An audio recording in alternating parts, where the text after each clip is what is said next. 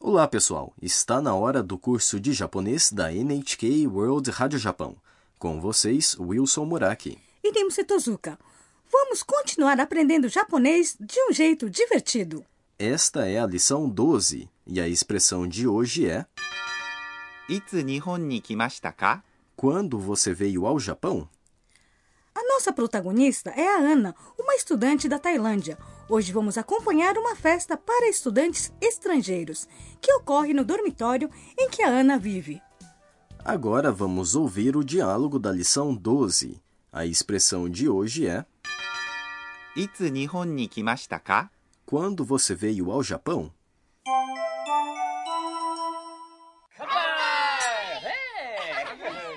「ロドリゴさんはいつ日本に来ましたか3月に来ました。もう日本の生活に慣れたええ、まあ、 Agora vamos estudar o diálogo. A Sakura perguntou ao Rodrigo: ロドリゴさんはいつ日本に来ましたか Rodrigo, quando você veio ao Japão? ロドリゴさん É o nome do Rodrigo com o termo honorífico san.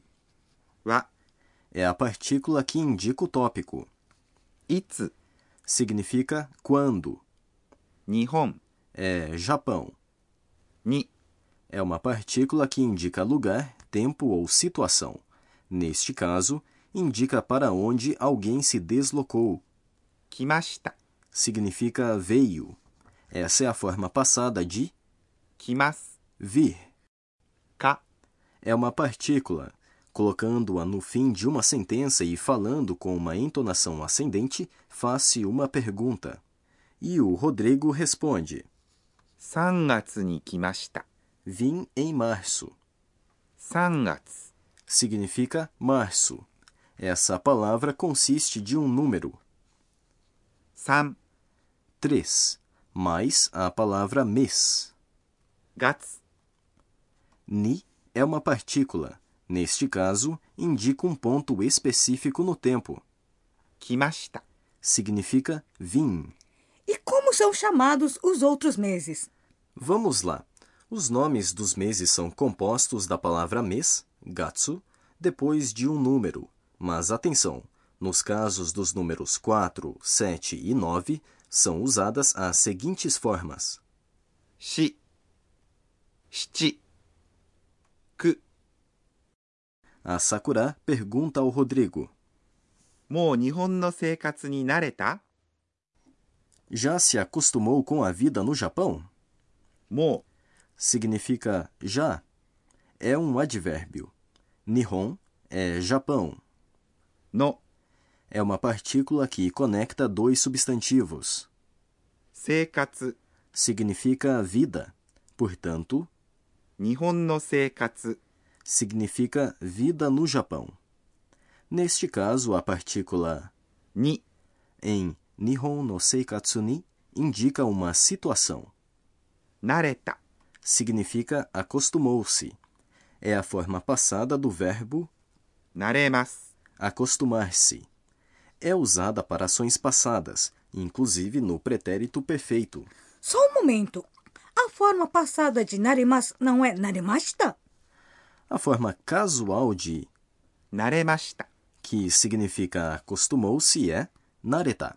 Nareta termina com a sílaba ta. Verbos que terminam com a sílaba ta são chamados de verbos na forma ta. Para transformar sentenças com verbos na forma ta em perguntas, é só falar com uma entonação ascendente. Portanto, se diz. 慣れた Depois disso, o Rodrigo responde: ええまあ、 Aham, mais ou menos. ええ、 significa sim, aham. É uma resposta afirmativa. No entanto, ええまあ、 é uma afirmação ambígua. Agora vamos para o quadro Professora pode explicar? Hoje aprendemos a forma tá dos verbos. Gostaria de pedir à professora Akane Tokunaga que nos explique como transformar verbos da forma mas para a forma tá. 私が教えましょう E a professora explica.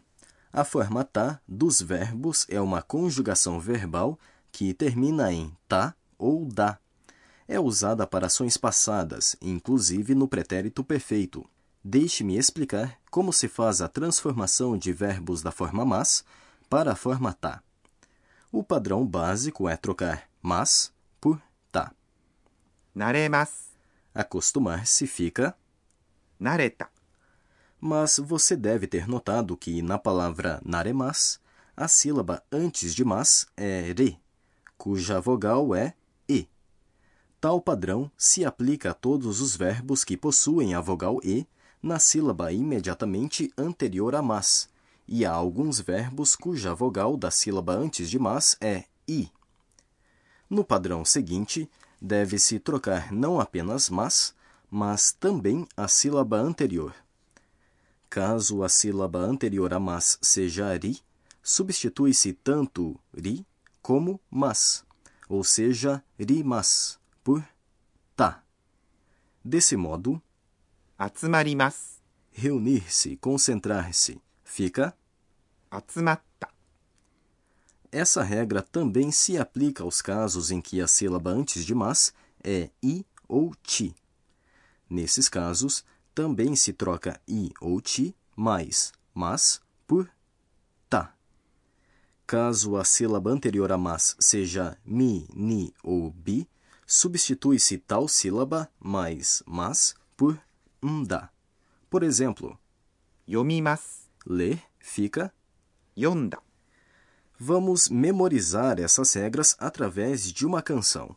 1リッターミニビンだ1リッターミニビンだ Agora, caso a sílaba anterior a mas seja ki, troca-se essa sílaba juntamente com mas por ita.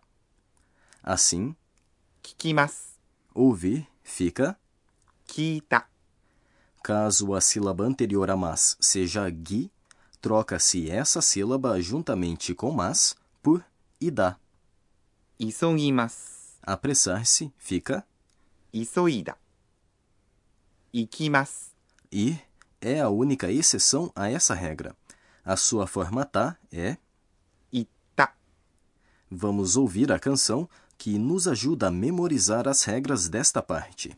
聞いた聞いた言った聞いた聞いた言った Na verdade, as regras para se colocar verbos na forma tá são iguais àquelas usadas para colocar verbos na forma te, que aprendemos nas lições 8 e 9.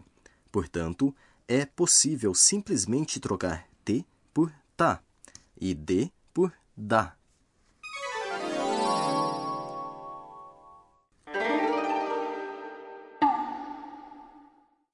Agora vamos para o quadro Onomatopeia do Dia, em que estudamos onomatopeias da língua japonesa.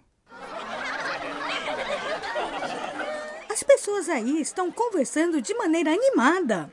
E existe uma expressão que indica que muitas pessoas se divertem juntas. ワイワイ。 Existe uma outra expressão semelhante.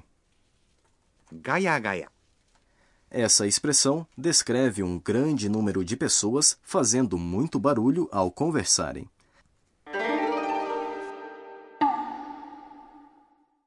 Esse foi o quadro Onomatopeia do Dia.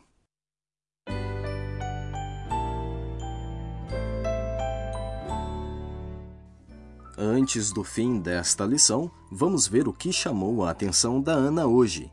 Este é o caderninho da Ana. えっと今日は Todos adoraram o curry tailandês que eu fiz.